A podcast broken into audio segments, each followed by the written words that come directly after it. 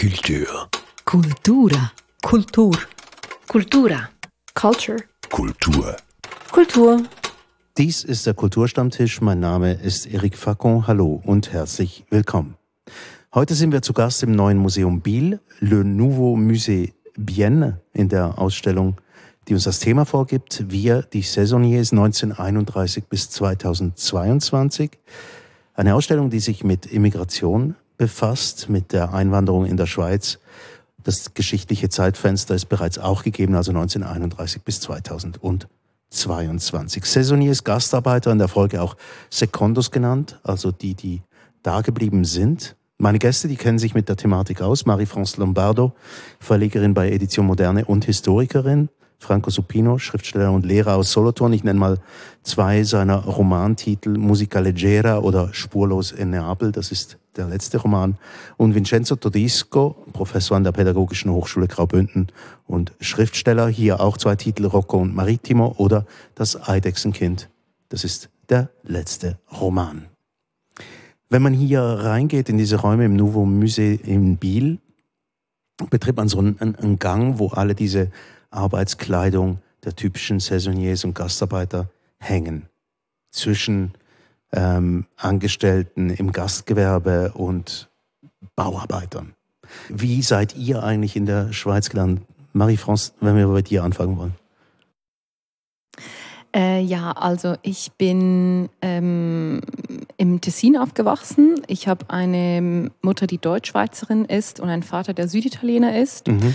Und sein Vater, also mein Großvater, war auch, ähm, also natürlich Süditaliener aus Kalabrien. Und mein Zugang zum Thema Saisonnier ist eben, dass mein Großvater, mein Nonno sozusagen, äh, Saisonnier in der Schweiz war, also von Kalabrien ins Tessin. Mhm. Und in welchem Jahr war das ungefähr? Äh, das waren die 60er Jahre. In den 60er Jahren, ja. okay.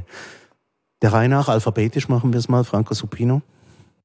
Ähm, ich bin in der Schweiz geboren, ähm, 1965. Mein Vater ist 1957 als Saisonnier in die Schweiz gekommen, zuerst in der Landwirtschaft, dann auf dem Straßenbau und dann äh, als Murator, also so die ganze Karriere. Und erst in der vierten Station dann ähm, Schichtarbeiter war er dann nicht mehr Stagionale, sondern äh, Jahresaufenthalter. Mhm. Vincenzo?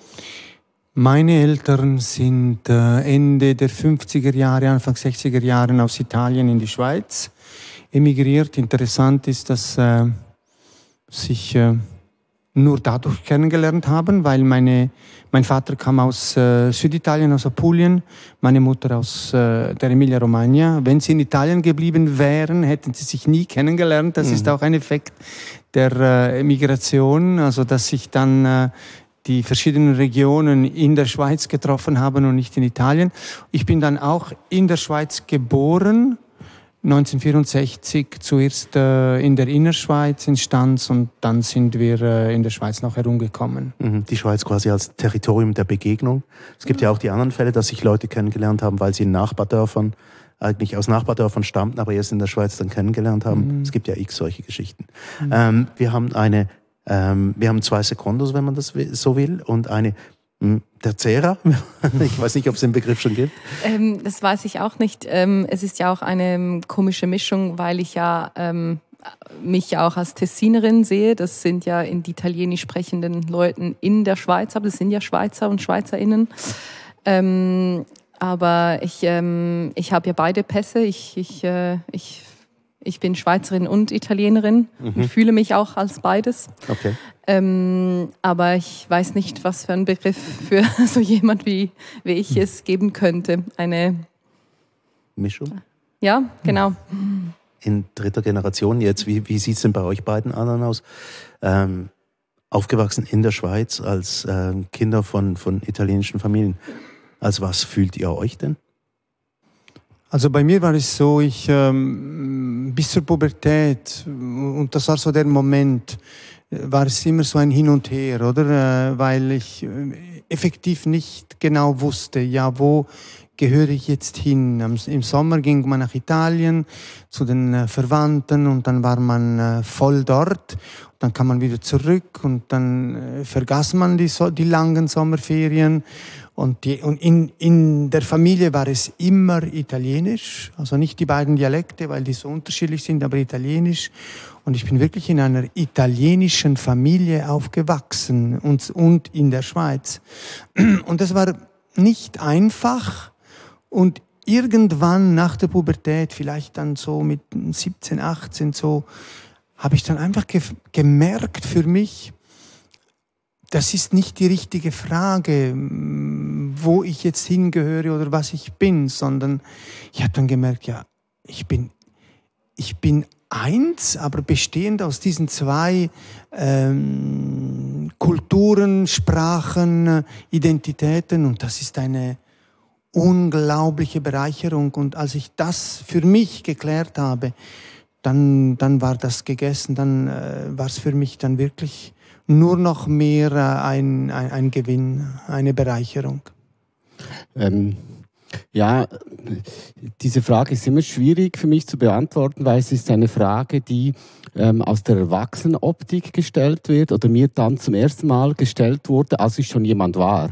Solange ich niemand war, solange ich das Ausländerkind war, wurde, wurde mir diese Frage nie gestellt. Als was fühlst du dich? Sondern das war klar, du bist kein Schweizer und eigentlich gehörst du nicht hierhin oder du musst aufpassen. Also du musst dich anpassen, dass ich eine eigene Identität hätte und, mit, und die mir dann ein Recht gegeben hätte, mich in der Schweiz irgendwo zu positionieren. Das kam viel später, viel, viel später, als, als es jetzt, als es keine Rolle mehr spielt. Jetzt spielt es keine Rolle mehr, als was ich mich fühle. Ich bin ja hier und ich kann mich bewegen mhm. und so. Das ist, ich finde das immer ein bisschen äh, eben falsch, wenn man, so fragt. Man sollte dann die Leute fragen, die vielleicht in einem Flüchtlingsheim sind und dann sagen, ja, aber eigentlich kannst du trotzdem nicht entscheiden. Eigentlich ist es egal, als was du dich fühlst ist verständlich, was ich meine. Das finde ich, ähm, mhm. es ist eine politische Frage. Äh, Sekunde ist eine politische Frage und nicht eine identitäre Frage, finde ich. Ja, also und ich finde es auch voll interessant aus der Perspektive einer Halbitalienerin, die im Tessiner aufgewachsen ist. Also ich bin in dem Sinne kulturell geprägt schon ähm, italienisch aufgewachsen, also in der Schweiz, aber im italienischen Teil. Das macht ja wie wieder einen Unterschied. Ist nicht das gleiche, wie wenn man in einer italienischen Familie, aber der Kontext um dich um ist deutschsprachig oder französischsprachig, sondern äh, man fühlt sich ja zum Teil, man ist ja eine Minderheit in dem, im eigenen Land, oder? Man ist ja Schweizer, Schweizerin, aber äh, gehört zu einer Minderheit, die Italienisch spricht und ist dann noch auch noch halb Italienerin dazu. Also diese, diese Frage der Zugehörigkeit ähm, ist für mich auch immer so ähm, komplex zu, zu, zu beantworten, weil ähm, man, es ist vielschichtig und äh, ich habe den Eindruck, dass viele Leute auch ähm, gerne eine klarere, präzisere Antwort zu dieser Frage hätten, wenn Sie mich fragen, woher kommst du oder, oder als was fühlst du dich? Und es gibt keine präzise Antwort. Und ich finde es eben, wie du vorher gesagt hast, eigentlich auch eine Bereicherung gerade schön, dass es keine präzise Antwort gibt, sondern mhm. ich fühle mich, was, ähm, also mein, mein ja, was mich beeinflusst hat, ist vor allem mein, mein soziokulturelles Umfeld eigentlich. Mhm und weniger jetzt mein Pass oder mein, ja. Ja, ja was du gesagt hast, äh, Franco, ähm, es ist merkwürdig, auch wenn ich dann konfrontiert werde mit dieser Ausstellung, so, äh, weil obwohl ich als Kind dann auch äh, natürlich so fremdfeindliche Situationen erlebt habe, auch in der Schule. Ich, und dennoch, äh, das waren so Episoden oder so hm, kurze Momente, aber die, die gab es auch für andere, zum Beispiel äh, für Bauernkinder, oder? Die wurden auch so schlecht behandelt. Äh. Ähm, aber ich habe nie das Gefühl gehabt, ich, ich, ich fühle mich als Fremdkörper, das nicht. Mhm. Ähm, weil diese Integration so früh eingesetzt hat, das ist sicher ein Grund.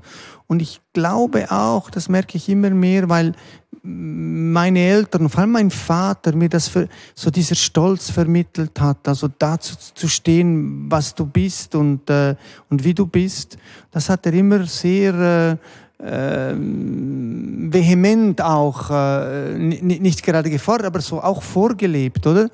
Und, ähm,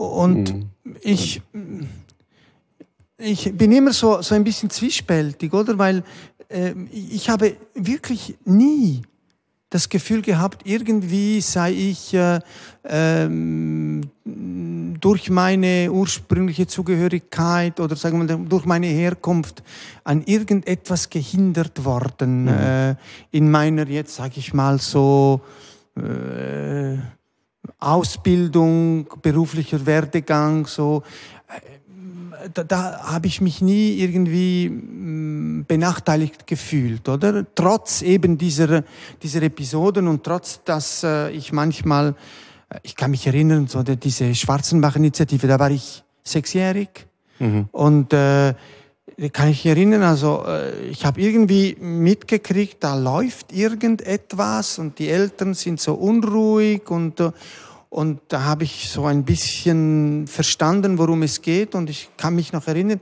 ich fragte dann meine Mutter, was, hab ich was haben wir getan? Mhm. Weshalb müssen wir jetzt weg? Es war für mich so unglaublich, oder? Weil ich mich so zu Hause fühlte und da, wieso muss ich jetzt da weg? Mhm.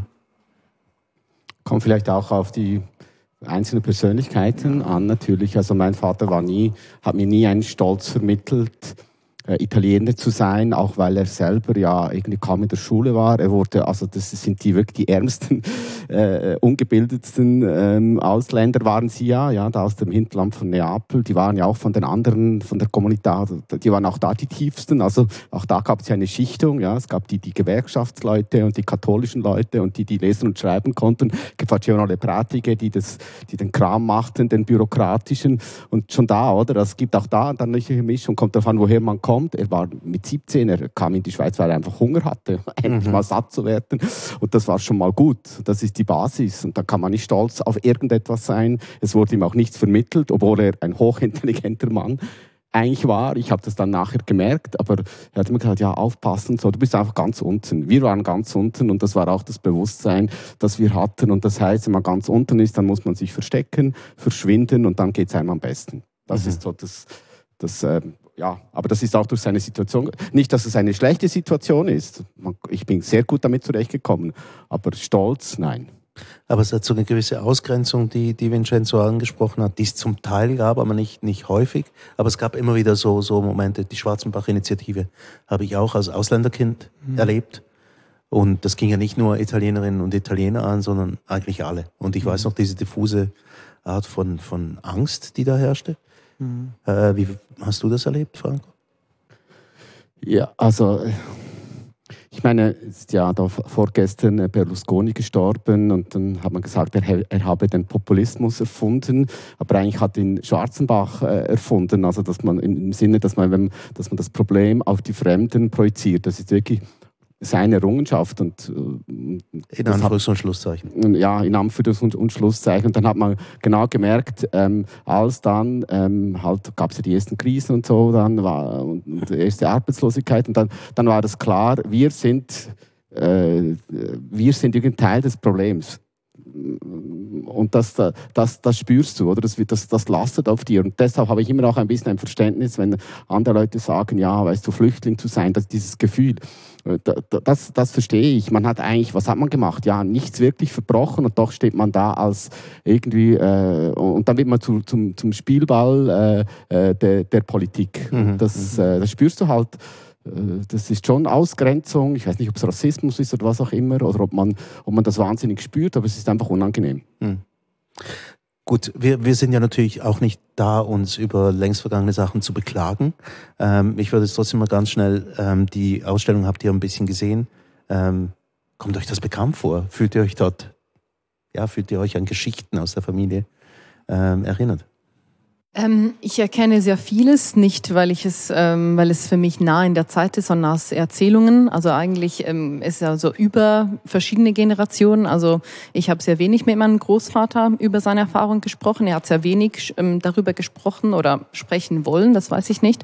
Aber ich weiß vieles über meinen Vater, der von seinem eigenen Vater Sachen wusste. Ich, ich habe Bilder gesehen Und äh, ich erkenne sehr, sehr ähm, viel vor allem an den, an den Fotografien, die hier sind. Also mein Großvater war Bauarbeiter als Saisonnier äh, und ist dann nie in die Schweiz ähm, quasi richtig emigriert, sondern zurück nach, äh, nach Kalabrien. Und mein Vater war dann derjenige, den, der ins Tessin emigriert ist. Aber ich finde, es ist eine Ausstellung, die aus sehr unterschiedlichen Perspektiven dieses Thema äh, angeht. Und ich finde es auch spannend, dass es eben nicht nur um die italienische Saisoniers geht, wobei die waren eine gewisse Zeit lang äh, wahrscheinlich die, also die, die größte Mehrheit, Gruppe, ja, genau. Und ich finde es auch toll, das habe ich vor allem am Anfang der Ausstellung gesehen, dass zumindest die Einführung in die Ausstellung nicht, nicht nur in den sogenannten Nationalsprachen ist, sondern ich habe auch Spanisch gesehen, mhm. Portugiesisch, Türkisch, glaube ich. Ich meinte Serbisch erkennen zu, also, äh, zu können. Also ähm, ich habe das Gefühl, dass das dass hier wirklich ein Willen ist, ähm, eine, ein größeres Publikum anzusprechen. Ja, ich glaube, die, die Gefühlslagen werden sich ja auch immer wieder wiederholen, oder? Also mhm. könnte ich mir jetzt vorstellen, dass das von Immigrantengruppe zu Immigrantengruppe ungefähr ähnlich verläuft. Mhm. Ja, für, für, für mich ist eine, eine solche Ausstellung und überhaupt immer die Auseinandersetzung mit dem Thema. Ich meine, ich habe ja schon ein paar Bücher äh, geschrieben, die genau. mit dieser Thematik etwas zu tun haben. Aber jetzt diese Ausstellung ist für mich so mh, mm, immer äh, ein hineingezogen werden in eine Welt, die äh, ich so mitbekommen habe, natürlich, weil ich bin in einer solchen Familie, aber ich war so auch in der anderen Welt und ich habe selber die Emigration nicht äh, erlebt. Mhm. Äh, und ich. Quasi die Welt deiner Eltern. Ja, die, die Welt meiner Eltern, die auch meine Welt, es war eine Welt, mhm. die ich hatte. Und ich war nie ganz drin. Ich war so immer mit einem, mit einem Bein, mit, mit der Hälfte drin. Äh, und ich merke auch, und das ist, glaube ich, auch der Grund, weshalb ich ähm, mich auch literarisch mit dieser Thematik auseinandergesetzt habe. Ich äh, muss immer Neues entdecken und Neues äh, kennenlernen und mir, um immer wieder von, von Neuem etwas bewusst werden, oder? Weil natürlich, wenn ich diese, diese, äh, eben auch diese Bilder anschaue, dann, dann weiß ich, äh, mein Vater hat auch so gearbeitet. Mein, mein Großvater übrigens aus, aus der Emilia-Romagna war Saisonier. Er kam wirklich äh, im neun, neun Monate im Jahr kam er hierher und arbeitete und dann ging er wieder zurück. Und er war Bauarbeiter und ich weiß, äh, dass, dass er hier in der Schweiz gearbeitet hat und, und immer wieder in diese Welt hineinzuschauen. Dann entsteht immer bei mir so auch so wie ein Verantwortungsgefühl. Das heißt, äh, äh, also ein geschichtliches Verantwortungsgefühl. Ja, so, so äh, geschichtliches und, und äh, emotionales, aber auch so fast ein bisschen ein schlechtes Gewissen ab und zu, mhm. äh, wie zum Sagen so, boah, du warst so privilegiert, oder? Dass es äh, so alles in allem dann so einfach war. Äh, äh, aber ähm, für, für die erste Generation war es nicht. Mhm. Ich, ich habe, ähm, man fragt sich immer, wenn man so eine Ausstellung geht, lernt man da noch, also lerne ich da noch etwas? Soll ich da überhaupt hingehen? Und ich muss wirklich sagen, ich habe wirklich etwas gelernt. Ich habe nämlich gemerkt, dass der Satz von Max Frisch, man hat Arbeitskräfte gerufen und es kamen Menschen, habe ich mir gedacht, ah, Überraschungseffekt. Die haben dann nachher gemerkt, dass es Menschen sind. Aber wenn man diese Ausstellung anschaut, dann merkt man, nein, nein, die haben genau gewusst, dass das Menschen sind. Deshalb muss man verhindern, dass sie sich ansiedeln, dass sie, dass sie Frauen kennenlernen, dass sie äh, äh, Familie nachziehen. Also das, das ist also nicht so. Also ich, vielleicht hat Max Frisch den Satz auch nicht so gemeint, aber ich habe mir gedacht, irgendeinmal haben die Schweizer das gemerkt, oh, hm. und jetzt haben wir ein Problem. Nein, die haben das ganz genau von Anfang an gewusst. Und, ähm, das, das, das, das, Problem war eigentlich quasi, dass Menschen kommen mit, mit genau. Angewohnheiten, und mit, mit... Genau, und deshalb musste, musste man ihnen möglichst das Menschsein absprechen oder das auch verhindern. Ja, also meine Mutter zum Beispiel hat gesagt, ich kam ja auf die Welt und, äh, und dann ist sie wieder zur Arbeit gegangen. Kein Mensch hat sie gefragt, äh, was ist mit deinem Kind? Oder? Nach 16 Uhr weiß wieder, was ist mit. Niemand, das, das, das ist tabu, weil jeder muss das Problem selber lösen. Also die Chefs haben das nicht gefragt in der Uhrenfabrik und auch die Kollegen nicht. Das ist irgendein Problem, das man individuell lösen musste. Mhm. Und das war dann so, dass mein Vater sich ja, der ist ja nicht zurückgegangen als Saisonier und hat, ja, hat mich einfach, hat sich versteckt mit mir. Oder das ist, also das habe ich hier gelernt. Und das merkt man auch, dass das eine Systematik, deshalb ist es auch eine politische Ausstellung oder für mich ist es ein politisches Thema. Es geht immer so äh, mit Ausländern. Man spricht ihnen möglichst lange das Menschsein ab, weil sonst könnte man sie nicht anders, könnte man sie nicht so ungleich behandeln wie andere Menschen. Nicht? Das ist ja logisch. Ja, aus irgendwelchen Gründen. Ein bisschen, ich habe da paar Dinge mir hier notiert und habe gesagt, ja, nein, jetzt muss ich das Thema mal sein lassen. Aber man lernt schon immer wieder etwas. Nicht so wie wenn man mhm. die Pilze gut kennt, dann kann man die neue, neue Pilzsorte besser unterscheiden. Mhm. Und dann nochmal ein Pilzbuch. Entweder und dann halt nochmal ein Pilzbuch, auch wenn die anderen sagen, schreib mhm. doch mal ein mhm. Buch über mhm. Pizza. Genau, aber der, der, Beweggrund ist ja derselbe wie bei Vincenzo, weil bei dir ist es auch so, das dreht sich immer wieder ganz, ganz heftig um die Frage Italien, auch Schweiz wie das ist, als Schweizer, in, in, äh, als Italiener in der Schweiz zu leben. Es ist darum, dass sich das Thema auch nicht so loslässt. Also Vincenzo hat von, von einer Art von, von Umkreisen des Themas immer wieder und tiefer graben. Oder auch, dass es, dass es in, dass es in äh, Spiralen wiederkommt. Oder? Es ist natürlich, jetzt geht es nicht mehr um die Italiener und mhm. Italienerinnen, mhm. oder wenn, geht es um andere globale Themen, warum gehen die, die hellen Köpfe weg.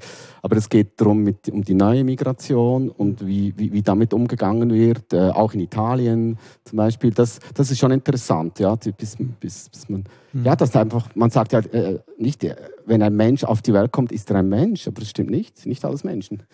Das, also gleichwertig, ja, das ist eine romantische Vorstellung. Und in der Schweiz haben die das relativ früh vordemonstriert, wie man damit umgeht. Und ähm, eben, wenn man Schwarzenbach seine Ideologie anschaut, die haben ja, hat immer gesagt, man muss die gar nicht herkommen lassen, weil hier können sie ja nicht leben, so wie sie leben möchten. Mhm. Oder? Das hat er, er hat ja gesagt, na, ich bin nicht gegen die. Also das ganze, das ganze also quasi zum Schutz ihrer eigenen Ja, zum Schutz ihrer Identität dann sind sie nicht mehr richtige Italiener und dann und schaut mal, wie die in den Baracken hausen. Sie sind doch arme Kerle. Ja, das ist doch unmenschlich. Sie sollen wieder zurück hat, in ihre Häuser. das ist verrückt. Er ist der Einzige, der mit Menschlichkeit argumentiert hat und hat gesagt, die Großindustriellen seien äh, menschenverachtend. So mhm. hat er, das ist nicht interessant. Also ich habe es da noch ein bisschen nachgelesen. Das ist schon, aber das muss mich jetzt nicht weiter kümmern. Nein, das muss es tatsächlich nicht. Aber hm, trotzdem ist es interessant, dass ihr beide immer wieder wiederkehrt und die Schauplätze sind. Ja, ja und äh, obwohl äh, so viel darüber hm, geschrieben wurde, sind x Bücher, äh, Dokumentationen, Dokumentare. Aber ich merke dann immer wieder, wie, wie du, also man entdeckt immer etwas Neues, man versteht immer mehr und es ist immer noch, ich finde jetzt, dass äh, die deutsche, äh, den deutschen Ausdruck, è una storia sommersa, wie könnte ich sagen? Mhm. Eine, eine, verschüttete, verschüttete ja, eine verschüttete, verborgene Geschichte, weil äh, ähm, erst kürzlich ist mir so richtig bewusst geworden, auch was das bedeutet hat, diese Familien auseinanderzureißen, oder? Also erst, erst äh, da, da, das ist mir nicht passiert, aber äh, meine Mutter, mein, mein Vater, die, die, die, wurden, die Familien wurden natürlich auseinandergerissen. Äh, meine Mutter ist ja aufgewachsen mit einem Vater, der neun Monate im Jahr nicht zu Hause war. Ja. Oder? Und wenn ich mir das vorstelle, was das bedeutet äh, für, für die Familie, für die Beziehung, dass ja das ist ja schrecklich. Mhm. Und, äh, und diese Geschichten, äh, was die Familien jetzt auch anbelangen, die sind, äh, die sind immer noch verborgen. Äh, und da gibt es noch sehr, sehr viel zu tun, um, um diese Schicksale aufzuarbeiten. Marie-France, etwas würde mich wundern. Du hast vorhin gesagt, dein Großvater hätte nicht viel darüber erzählt. Ähm, ist eigentlich, eigentlich ähm, bereust du das manchmal, dass du nicht nachgefragt und nachgehakt hast? Ja, also, ähm, also er ist gestorben, als ich 18 war. Und ich glaube, bis dann ähm, hat mich wahrscheinlich das Thema auch weniger beschäftigt, muss ich ganz ehrlich sein. Ich hatte wie nicht verstanden, wie viel er, wie viel Wissen und Erfahrungen er mir noch mitgeben konnte. Also ich kenne das eher von meinem Vater, der quasi von seinem Vater die Sachen erzählt hat. Ich, ich kenne relativ viel und so Ausstellungen wie diese haben für mich jetzt, weil es mich wie nicht direkt tangiert, weil ich ja wie eine Generation noch jünger bin. Es hat für mich fast ein Element an Nostalgie, wenn ich das so nennen kann. Also jetzt nicht positiv konnotiert, sondern eher Ähm, ah ja, ich erkenne diese Bilder, ich erkenne diese Plakate aus Erzählungen. Ähm, das sind Sachen, die Teil meiner Familiengeschichte sind. Und ähm, ich glaube, mein Großvater hat auch nicht viel darüber gesprochen, auch ehrlich gesagt, weil er grundsätzlich nicht der Typ Mensch war, der viel gesprochen hat. Er war auch wirklich nicht gut ausgebildet. Also soweit ich weiß, war er eigentlich Analphabet. Also er konnte seine Unterschrift und that's it. Ähm, er war Bauarbeiter und ähm, es ist also der Unterschied auch, finde ich, zwischen Generationen, die dann emigriert sind im Ausbildungsniveau, finde ich auch immer so ein voll interessantes Thema. Mein Vater hat dann äh, hatte dann eine viel bessere Ausbildung, ist dann an die Uni gegangen und seinen eigenen Vater konnte kaum lesen und schreiben. Also dieser, dieser Unterschied finde ich auch immer so unglaublich, wenn man sich denkt, dass da einfach 30 Jahre Unterschied sind und was das mit einem macht. Und dann komme dann ich in der nächsten Generation und gehe nach Zürich studieren und bleibe dann da. Also und das sind ja nur 60 Jahre ähm, mhm. vergangen quasi, aber der Unterschied ist ja massiv. Darf ich nur fragen? Und, äh, viele erzählen mir, also als Italiener im Tessin zu sein, das ist ungefähr das Schlimmste, was man sich vorstellen kann. Vielleicht ist das auch nur so Stammtischgerede, aber dass man, dass man quasi wie offen ähm, Widerstände spürt. Bist du, bist du als Italienerin im Tessin gewesen und warst du doch Schweizerin oder, oder stimmt das überhaupt, diese, dieses Vorurteil? Ja, ich, ich habe also, mir gedacht, wir haben noch Schwein gehabt, sind, sind, sind wir nicht ähm, sind, sind Tessin gelandet, wo man ja. Italienisch spricht. genau, ja, ziemlich, ja. Ich kann mir vorstellen, dass da äh, wie nochmal eine, eine Ebene mehr dazu kommt und zwar, dass man eigentlich die gleiche Sprache schon spricht und dass man aus einem ähnlichen quasi Kultur, einer ähnlicher Kultursphäre kommt und dann sich dann doch unterscheiden muss und das heißt, man muss wie noch irgendwie präzisere andere Gründe zu finden, um sich zu unterscheiden. Also wir sind Tessiner, also Schweizer und ihr seid Italiener, obwohl wir die gleiche Sprache sprechen. Es ist, ähm, es ist subtiler irgendwie.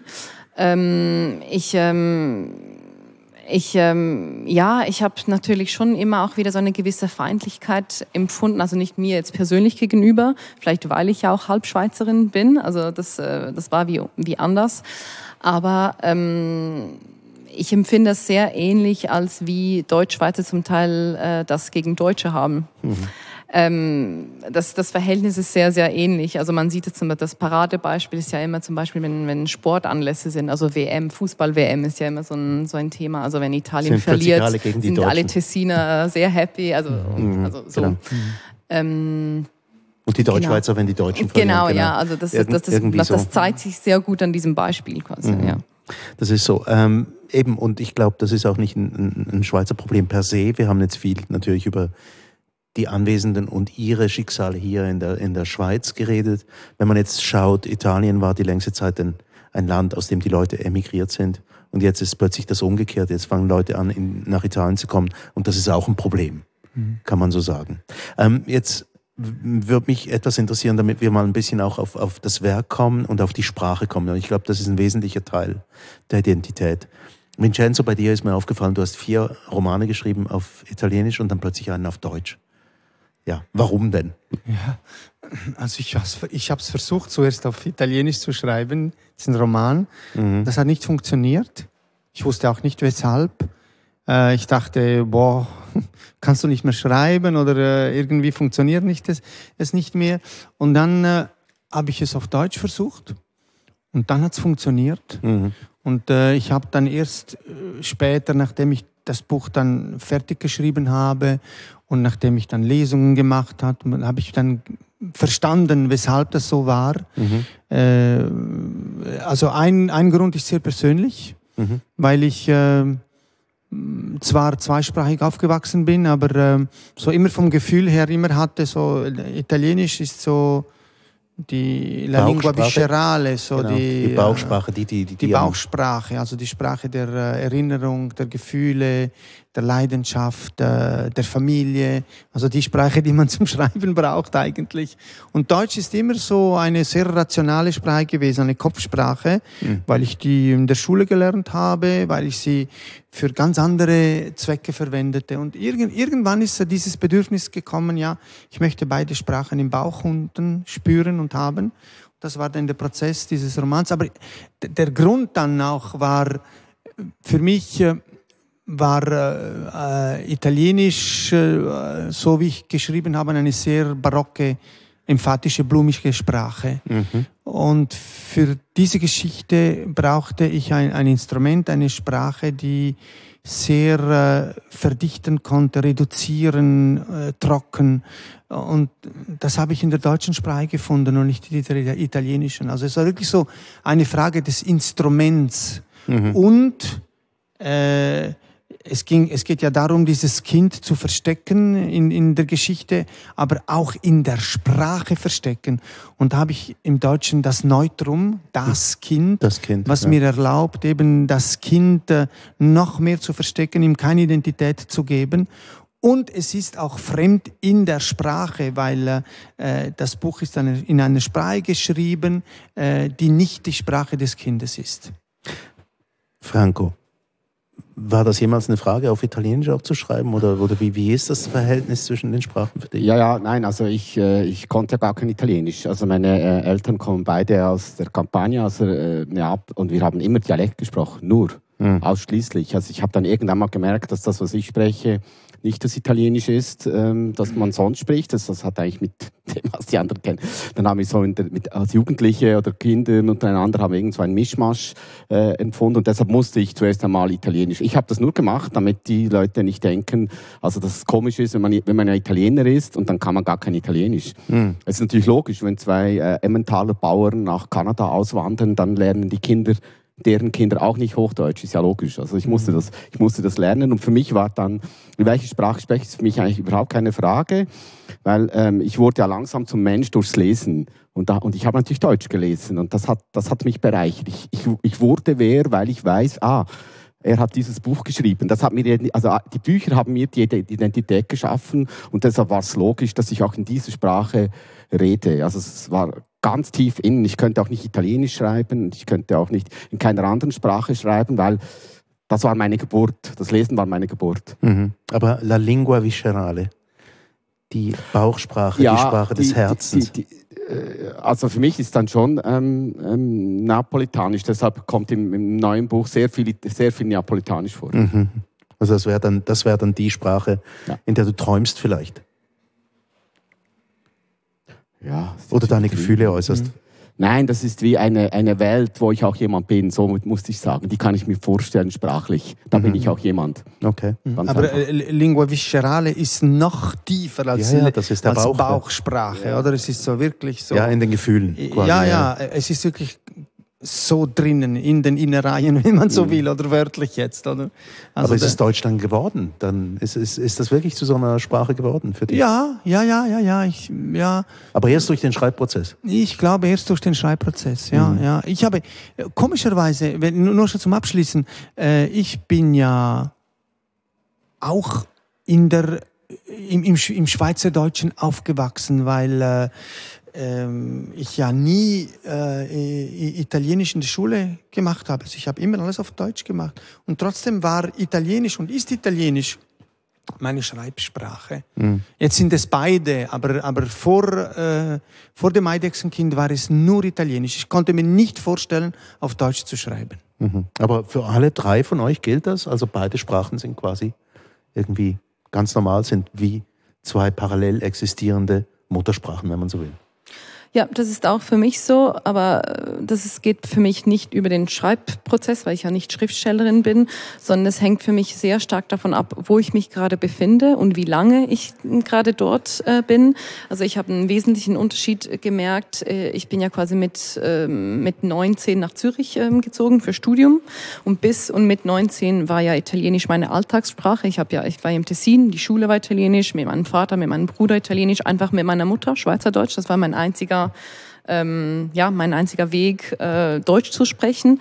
Und dann plötzlich gab es diesen Switch, oder? Ähm, Studium, alles auf Deutsch, mein Umfeld war plötzlich alles auf Deutsch. Das heißt, ich musste auch wirklich im Kopf einen Switch machen. Und ich, ich merke wirklich auch, dass ich habe das mit vielen Leuten besprochen, die ähm, irgendwann quasi emigriert sind. Man kann es ja auch quasi innerhalb der Schweiz äh, so nennen. Ähm, die äh, plötzlich dann eine andere Sprache im Alltag haben und merken auch, dass Sprache sehr stark mit ähm, unterschiedlichen Teilen ihrer Persönlichkeit zusammenhängt. Also ich habe zum Beispiel das Gefühl, dass ich, weil ich im Erwachsenenalter eher Deutsch gesprochen habe und weniger Italienisch, dass, ähm, dass ich zum Beispiel auf Deutsch selbstbewusster wirke mhm. oder ähm, anders. Und auf Italienisch kehre ich dann so ein bisschen zurück zu meinem 19-jährigen Ich irgendwie, weil das wie so da stecken geblieben ist. Ich konnte mein Italienisch nach 19 nicht mehr so oft benutzen wie, ähm, wie früher. Und das heißt für mich, ähm, ich, ich finde es auch immer sehr interessant, dass Sprache und wirklich Persönlichkeitszüge zum Teil in Zusammenhang stehen. Also ich merke, bei mir macht es wirklich einen Unterschied. Wenn ich Italienisch spreche, fühle ich mich wie, wie ein anderer Mensch. Ich kann das gar nicht so gut und präzis beschreiben, aber wisst ihr, was ich meint? Also ich, ich fühle mich anders. Ist es denn, ist, spielt es denn jetzt bei uns, ist es ja offensichtlich, wenn man auf unsere Bücher äh, schaut, dass das eine Rolle spielt, dass wir da so zweisprachig aufgewachsen sind. Spielt es in deiner Arbeit irgendeine Rolle, dass du, also jetzt Edition Modern ist ja ein, auch ein spezieller Verlag, mit, äh, diese Bücher sind ja eigentlich auch alle mehrsprachig, in Anführungszeichen. Oder spielt das eigentlich, oder zu sagen, ja, nein, das wäre jetzt ein bisschen an den Haaren herbeigezogen, dass das eine Rolle spielt, dass du jetzt Verlegerin bist von Edition Moderne? Ähm, also du meinst mein, mein, mein Bilang-Hintergrund ja. und mein Werdegang quasi. Ja. Äh, ich glaube, das spielt keine Rolle, aber ich glaube, dass ich mich für Sprache und Identität sehr, sehr stark interessiere, hat sehr, sehr stark damit zu tun, wie ich aufgewachsen bin. Also ich habe ja schlussendlich auch meine Masterarbeit über Italianità und Sprache und Identität geschrieben. Also, also ich habe ja Geschichte studiert. Also ich glaube, das ist wirklich etwas, das mich immer wieder beschäftigt, also wie ja euch auch, aber in einer anderen Form. Also das, mhm. ähm, das ist Teil von mir und ich glaube, das wird nie weggehen. Also, also bei mir ist es, ich glaube, ich, ich darf das sagen, bei mir haben die beiden Sprachen fusioniert. Mhm. Äh, ehrlich, also äh, sie sind so wirklich, äh, du hast vorhin so von einem Nebeneinander, also ich, bei mir ist es so, also ich fühle das so, dass sie jetzt ineinander verschränkt sind, oder? Und das so wie eine, eine neue Sprache, eine neue Identität daraus entstanden ist. Und ich merke auch immer wieder, äh, wie diese beiden Sprachen bei mir, auch beim Sprechen, interagieren. Das heißt, dann rede ich Hochdeutsch und dann merke ich, während dem Reden merke ich auch, ich hätte da jetzt äh, wie vorhin, oder? Hier, um, äh, einen italienischen Ausdruck, der eigentlich viel besser ist. Und dann mhm. während dem Sprechen den, den suche ich oder überlege mir, ja, wie kann ich jetzt das? Uns passt nie das so ganz. Genau, oder? Und dasselbe, wenn ich Italienisch rede, dann äh, beim Reden merke ich, hm, ah, da hätte ich jetzt eigentlich ein viel treffenderes Wort auf Deutsch. Wie mache ich jetzt das? Oder nehme ich jetzt Deutsch oder äh, umschreibe ich es oder lasse ich es sein? Äh, das ist unheimlich komplex während dem Reden, so diese Gedanken. Mhm. Mhm, das ist so. Ähm, ich möchte zum Schluss noch auf ein Wort zu sprechen kommen, das immer wahnsinnig schwierig ähm, zu übersetzen ist, äh, nämlich Heimat. Ähm, ja, es ist irgendwie auch, es, äh, es schwebt ja drin, wir haben viel über Identitäten und Sprache gesprochen, ähm, aber dieses, dieses Wort, was bedeutet denn das für euch? Die alle drei irgendwie doch mehrheitlich italienischsprachig aufgewachsen sind. Erstens mal, wie kann man das überhaupt übersetzen? Und was wäre es dann? Ich hatte immer ein bisschen Mühe mit diesem Begriff. Ich mhm. finde es auch äh, sehr speziell und bis heute sehr komisch, dass wir zum Beispiel auf der IDE einen Heimatort haben. Das, ja ist eine schweizerische sehr, Spezialität. Ja, der genau. sehr wenig aussagt über die Person. Also, und das ähm, ist wie so auch unverständlich und unübersetzbar in anderen Ländern. Die, die verstehen das nicht. Was ist ein Heimatort? Ähm, ich, ähm, ich weiß nicht. Ich, äh, ich finde der Begriff sagt mir nicht viel und bedeutet mir auch nicht besonders viel. Also ich kann nicht sehr viel damit anfangen. Ich, ähm, ich rede eher von vielleicht Zugehörigkeit okay. oder wo ich mich zu Hause fühle. Also das, ein, das, ja, das, der, der Ausdruck zu Hause ist etwas, was mir eher ähm, was mir eher was sagt oder wo ich darüber sagen kann, wo fühle ich mich zu Hause. Aber Heimat mhm. finde ich schwierig. Ist auch ein belasteter Begriff natürlich genau, aus, ja. aus nationalsozialistischen mhm. Zeiten, aber trotzdem, den Begriff gibt es nun mal mhm. und der wird auch immer noch geführt. Ja, ich, äh, ich habe einmal in einem Text mich damit auseinandergesetzt. Es gibt ja den Heimatschutz und die haben dann ähm, ähm, äh, jemand ausgezeichnet und das Geschenk war ein Text von mir. Da habe ich mich mal mit dem auseinandergesetzt und da musste ich einfach sagen, ja, also gut, ich bin ja eingekauft, Schweizer, ich habe mich eingekauft die, die wollen die Heimat schützen. Und da muss ich sagen, ähnlich wie du jetzt gesagt hast, ähm, Heimat kann man weder kaufen, noch kann man sie schützen. Heimat kriegt man geschenkt. Das heißt, da, wo man bedingungslos dazu gehört, wenn überhaupt. Also, und du hast jetzt gesagt, zu Hause. So, ja, da, wo man das eben nicht fragt, gehöre ich dazu. Ja, ich, äh, ich nehme etwas auf, was du vorhin gesagt hast, das mit den Büchern, oder? Dass du äh, über die Bücher äh, so, äh, ich weiß nicht, äh, äh, du hast etwas von Identität geschrieben, aber zu jedem Fall über die Bücher bist du dann auch zum Schreiben gekommen. Ich denke, ich habe mal ein Interview von äh, Barrico gehört mhm. und er hat gesagt, ja, Schriftstellerinnen und Schriftsteller, die leben sowieso in ihrer Blase, oder? Sie sind so immer so in ihrer, in ihrer Welt und ich glaube, das ist so ein bisschen auch die, die Heimat. Also eigentlich, ich bin ich dort zu Hause, so in, in, in dem, was ich mir die ganze Zeit vorstelle, in meinen Geschichten und so. Und alles andere spielt natürlich schon eine Rolle, diese Zugehörigkeit. Ich denke, ich behaupte immer von mir, äh, ich sei ein, das ist so ein Secondo, so ein Mann ohne Orte, weil ich habe keinen Ort verlassen und musste mich, äh, es ist nicht wie bei meinen Eltern, meinem Vater, hat immer so diese Nostalgie gehabt, mhm. oder? Heimatdorf habe ich nicht. Äh, ich habe diese Nostalgie nicht, oder? Und ich musste so wie die Wurzeln irgendwo anders setzen und ich, ich glaube, ich habe sie in der Sprache, in den Geschichten, in der, in der Literatur und deswegen äh, fühle ich mich an vielen, vielen Orten zu Hause. Es ist so wie, überall hat es so ein bisschen Wurzeln. Und das ist ein, ein, ein Vorteil genau, am Schluss, oder? Das, das, ist, das geht mir eigentlich genauso. Und dann sagt mir meine Frau, aber hey, hallo, du bist in Solothurn geboren, du, hast, du wohnst immer noch in Solothurn, du hast alles nur in Solothurn gemacht. Müsstest du nicht, nicht mal abklären, ob das stimmt, was du sagst? Und dann denke ich, ja gut, ich bin ja, bin ja ich schreibe ja, ich bin ja nicht ähm, Psychologe, Tiefenpsychologe lasse das so stehen. Aber ich, ich mag die verschiedenen Antworten und speziell bei einer kann ich natürlich einhängen. Das ist die Nostalgie des einen Ortes, die einem abgeht, wenn die Eltern das vielleicht gehabt haben, weil sie woher kamen und träumend daran dachten. Ähm, ich muss noch, noch anfügen zu dem Heimatort. Ähm, also ich habe als Einwandererkind fand ich das sehr verwirrend und habe immer meinen Geburtsort hingeschrieben weil ich dachte, was ist denn jetzt das wohl ein Heimatort? Und vielleicht sollten wir es dort, dabei belassen. Aber interessanterweise sind wir an einem Ort. Marie-France und ich haben auf diesem Weg hierher zum Museum, zum neuen Museum Biel besprochen, dass wir diese Diskussion an einem Ort durchführen, äh, an dem man, nämlich in Biel oder Bienne, einen Laden betritt und nicht genau weiß, was das Gegenüber jetzt für eine Sprache spricht. Und dass das ein wirklich einmaliges Gefühl ist. Passt ja zu dieser Diskussion. Herzlichen Dank für die Teilnahme an diesem Gespräch. Marie-France Lombardo, Franco Supino und Vincenzo Todisco. Mein Name ist Erik Fackung.